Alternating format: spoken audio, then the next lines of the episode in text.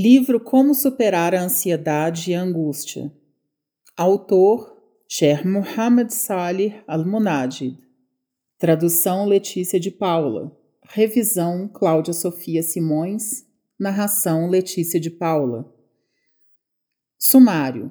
Como superar a ansiedade e a angústia é um livro que ajuda, tendo o Alcorão e a Suna como fontes, a procurar algumas das soluções para estes monstros psicológicos que afetam a humanidade mais do que nunca nestes dias de avanço tecnológico, numa sociedade que negligencia igualmente várias das necessidades mentais, emocionais e espirituais do ser humano.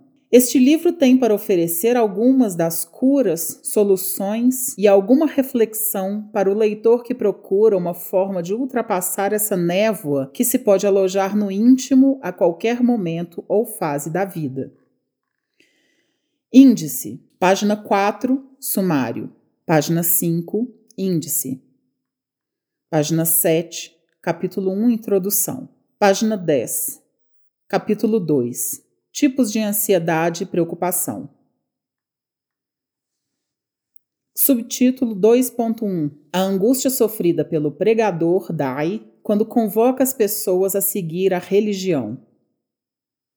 2.2 A angústia sofrida sobre os atos de culto.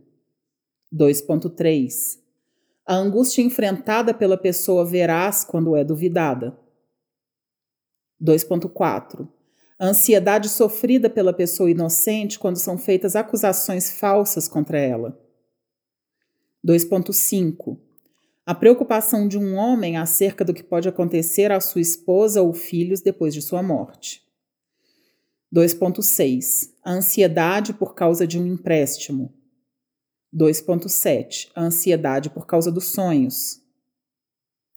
Página 17, capítulo 3, a forma de lidar com a ansiedade e a preocupação no Islã. Subtítulo 3.1 Acompanhar com fé as boas obras. 3.2 Como podemos nós, muçulmanos, espiar nossos pecados, purificar nossos corações e elevar nosso estatuto espiritual quando nos vemos afetados pela angústia e as calamidades dessa vida? 3.3 Compreender a realidade deste mundo. 3.4 Seguir os exemplos dos profetas e das pessoas honradas. 3.5 Transformar a próxima vida em nosso maior interesse. 3.6 Um remédio surpreendente e efetivo, lembrar da morte.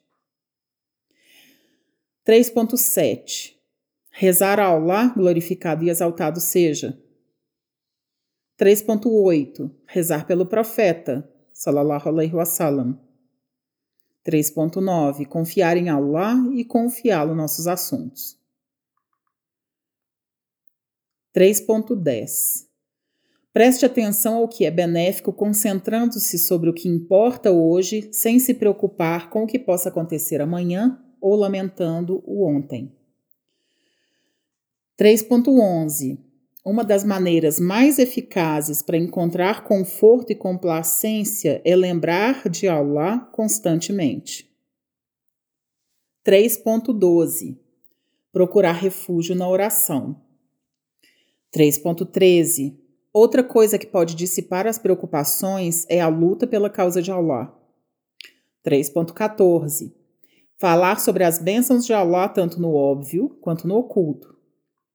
3.15 Manter-se ocupado em tarefas benéficas como a busca do conhecimento. 3.16 Procurar os aspectos positivos dos acontecimentos desagradáveis. 3.17 Entender o valor verdadeiro e a brevidade da vida e que o tempo é algo precioso que não deve ser desperdiçado em ansiedade vã e preocupações. 3.18. Não permitir que o trabalho e outras tarefas se acumulem. 3.19. Antecipar-se aos acontecimentos e estar sempre preparado mentalmente para todos os resultados possíveis. 3.20 Consultar as pessoas de conhecimento buscando seus conselhos. 3.21 A pessoa que está angustiada e perturbada deve saber que após as dificuldades chegou alívio. 3.22 Certos tipos de alimentos são um remédio para a ansiedade. Capítulo 4 Escritos do Imam Ibn al-Qaim no tratamento da ansiedade e da tristeza. E página 37 Conclusão.